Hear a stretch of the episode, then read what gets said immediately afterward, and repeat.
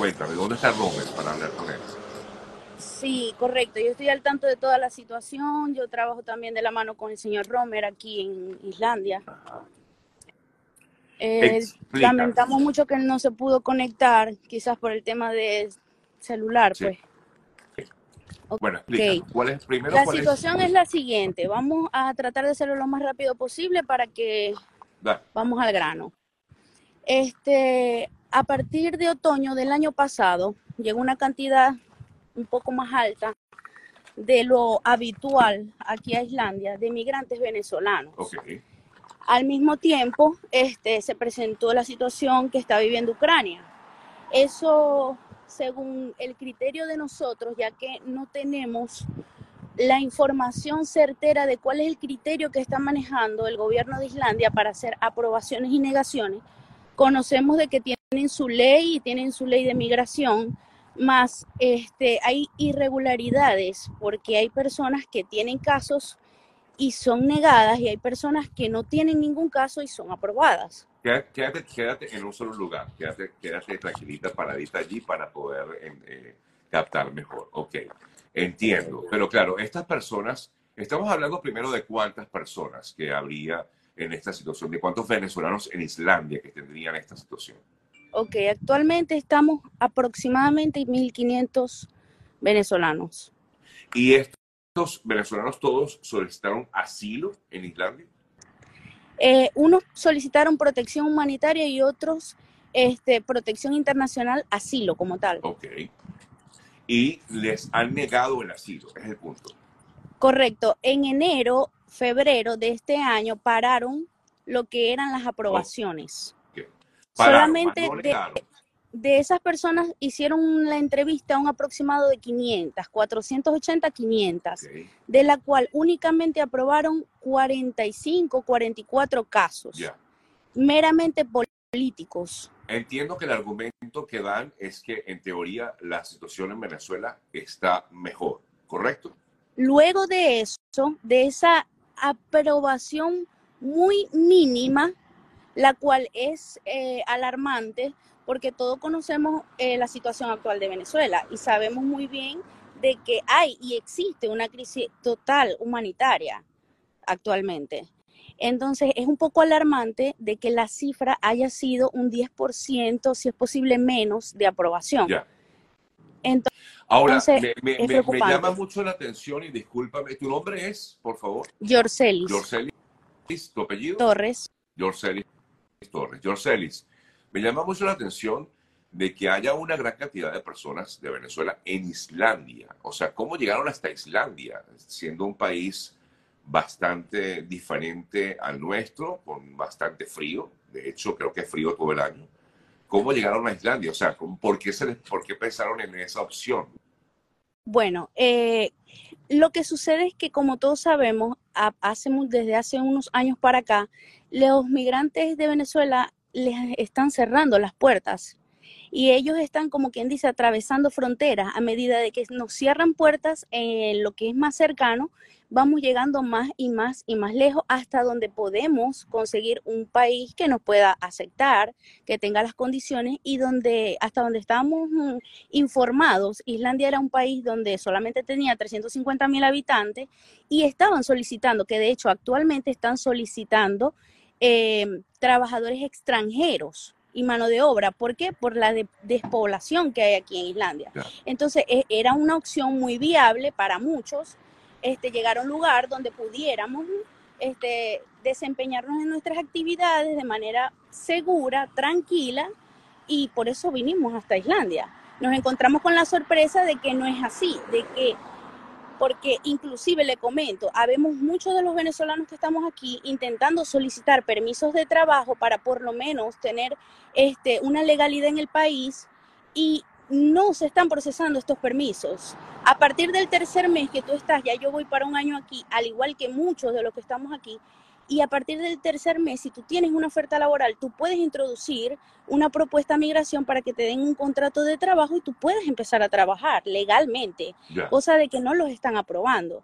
Entonces, eh, es contradictorio el hecho de que estén solicitando personal extranjero cuando aquí hay y están solicitándolo y no los están aprobando. Entonces es un poco frustrante para la población que estamos aquí de Venezuela porque la comunidad islandesa como tal han sido súper cooperativos y colaboradores con nosotros. Eh, eh, son unos ciudadanos muy amistosos y amigables, pero en cuanto a la parte legal creo que están siendo un poco contundentes y fuertes al cerrarnos de esta manera las puertas. ¿Y a, y a raíz de qué vino ese cambio, a tu juicio, George? O sea, ¿por qué crees que hubo un cambio en el manejo del trabajador, de este migrante que estaba llegando al país? Ok, yo considero de que, como le dije anteriormente, eh, Islandia es un país pequeño que no está acostumbrado a este flujo migratorio. Se le unió este, la situación de Ucrania, a la cual le están brindando todo el apoyo y es entendible por lo que ellos están viviendo, porque ellos tienen una guerra como tal eh, pero no hay que dejar a un lado de que nosotros como venezolanos tenemos una guerra silenciosa en todos los sentidos también y desde hace muchos años atrás. Claro. Y entiendo que le den prioridad a los ciudadanos ucranianos, pero eso no, los derechos de unas personas no pueden pasar por encima de los derechos de otras. Es mi pensar.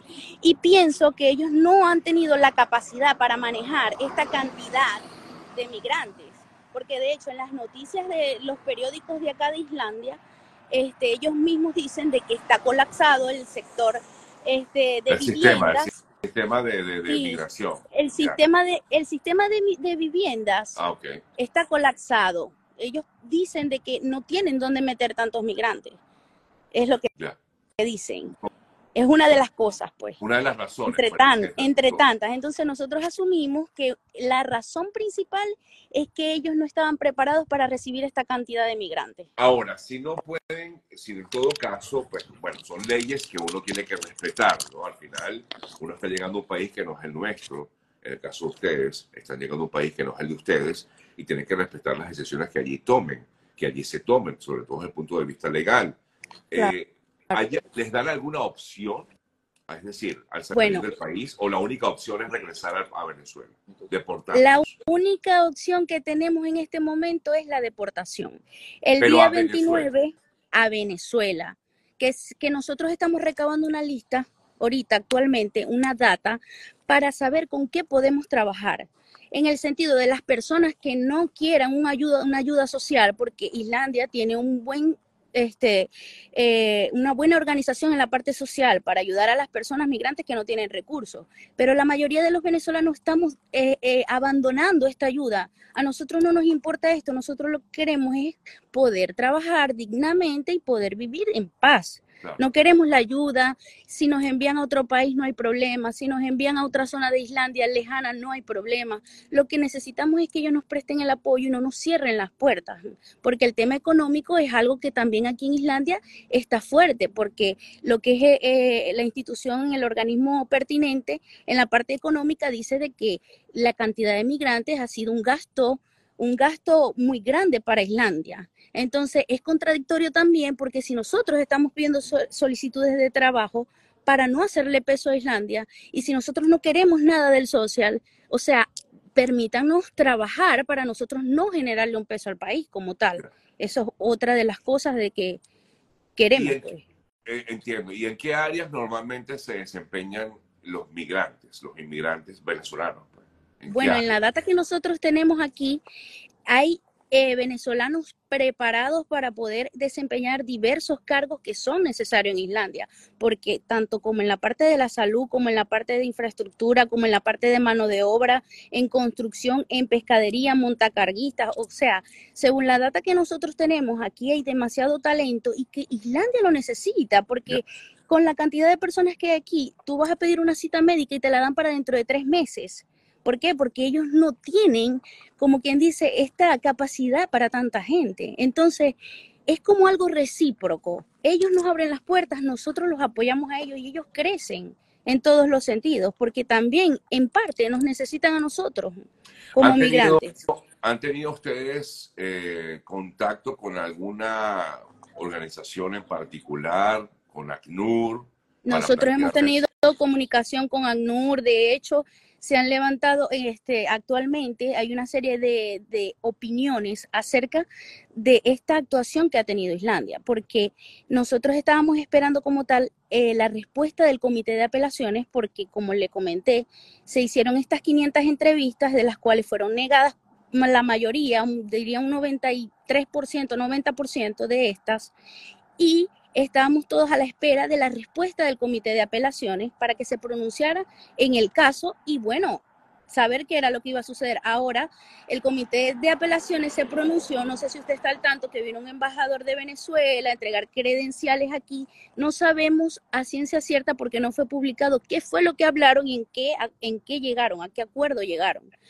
Pero este, el comité de apelaciones dijo de que él estaba apoyando lo que Migración decía en cuanto a que la situación de Venezuela se había mejorado y a raíz de esta reunión que hicieron con el embajador de Venezuela, el señor Ramón, este, están tratando de iniciar una evacuación. Y yo creo que la palabra evacuación nos dice ah. mucho, ¿ok? Una evacuación. Inclusive estamos muy agradecidos porque ellos toman en consideración dar un retroactivo de una cantidad de dinero para las personas que regresen. Y esto también viene financiado de organizaciones. Pero actualmente, de, esa, eh, de ese dinero que le estaban dando a las personas que se fueran de forma voluntaria, eh, una parte va a ser entregada en Venezuela en línea blanca. Es lo que están informando. Y todos sabemos muy bien la situación del país en Venezuela, cómo, cómo se manejan estas cosas con el gobierno y sabemos muy bien que eso no va, no va a suceder. Entonces, muchas de las personas que estamos aquí no podemos regresar porque tenemos un caso y en el momento que nosotros pisemos Venezuela, por la lista que ellos mismos, porque ellos se están guiando por lo que le está diciendo Venezuela del país y sabemos muy bien lo que les va a decir Venezuela Islandia. jamás le van a decir la verdad nunca van a decir la verdad, van a decir su opinión. Entonces sabemos muy bien lo que va a pasar cuando lleguemos nosotros allá. Ahora, lo cierto, lo cierto, de todo es que ustedes eh, lo que piden es que sean reconsiderados estos casos. Correcto. Nosotros el día miércoles, este miércoles 4, vamos a realizar una concentración pacífica y silenciosa en dos partes de Islandia. Una va a ser en Keflavik, una va a ser en Reykjavik, que es la capital de Islandia, este, para hacer entender a la comunidad islandesa de que Venezuela no está bien, que Venezuela no se ha arreglado, que Venezuela se mantiene por la cantidad de remesas que le envían las personas, los más de 6 millones de venezolanos que están fuera del país, y que todo esto que les puedan estar mostrando al gobierno, el gobierno de Islandia es nada más que una pantalla. Y al mismo tiempo, ya con sus debidos permisos, ya nosotros notificamos que vamos a hacer esta concentración porque en ningún momento hemos querido violar alguna ley de aquí de Islandia, al contrario, estamos tratando de estar apegados a la ley. Y eh, vamos a hacer esta concentración, estamos recabando datos de todas las personas que están en Islandia, cuántas personas están dispuestas a abandonar lo que sería ayuda económica, cuántas personas, con qué rango de trabajo nos podemos mover, para entonces hacer una, eh, entregar una carta de petición a, las, a los organismos pertinentes, que sería Migración y el Comité de Apelaciones, para poder tratar de hacer una mesa de trabajo y poder hablar con ellos, a ver a qué acuerdo podemos llegar y darle varias opciones, porque es que la deportación a Venezuela es algo que nosotros como venezolanos no, no estamos dispuestos a vivir y no estamos dispuestos a volver a Venezuela por diferentes peligros que, a los cuales estamos amenazados. Y eso no está en discusión. Entonces, ellos como país, como gobierno, entre sus eh, conexiones que tengan, ellos pueden también intentar ayudarnos de enviarnos a otro país, de, darnos por, pues, de darnos por lo menos un permiso de trabajo anual para que entonces nosotros podamos estabilizarnos y recuperar el tiempo perdido que tenemos, porque yo particularmente voy para un año aquí en Islandia sin poder trabajar. Yo tengo mi familia en Venezuela, a la cual también tengo temor de, de qué le pueda suceder. Entonces, así como yo, hay muchas personas que no están trabajando, hay personas que han estado mal de salud por el tema de depresiones, o sea, son, es tan eh, largo este, este tema que podríamos pasar horas hablando de la situación. Entonces, ¿qué es lo que nosotros queremos? Hacer un llamado de atención a las autoridades de Islandia para que ellos reconsideren esta decisión que tomaron tanto al Comité de Apelaciones como a Migración reconsideren en buscar de verdad las fuentes reales de lo que cómo está Venezuela, que no ignoren por favor los pronunciamientos que han tenido diversas ONG como ACNUR, la ONU, todo todo lo que todos sabemos ya, porque es muy contradictoria su opinión a la opinión del resto del mundo. Entonces, no no pueden el resto del mundo no puede estar equivocado. Bueno, vamos a, en todo caso esperar qué pasa con esta este, esta concentración que van a hacer, este llamado de atención, que es lo que creo que van a hacer, para ver qué, qué respuesta tienen de parte del gobierno de Islandia. Yo, Ceres, te agradezco el, el permitirme conversar contigo y esta conversación que tuvimos. Seguimos en contacto. Un fuerte abrazo y gracias. Todo lo que nos pueda apoyar y muchas gracias por todo. A usted. Vale. Gracias. Hasta luego.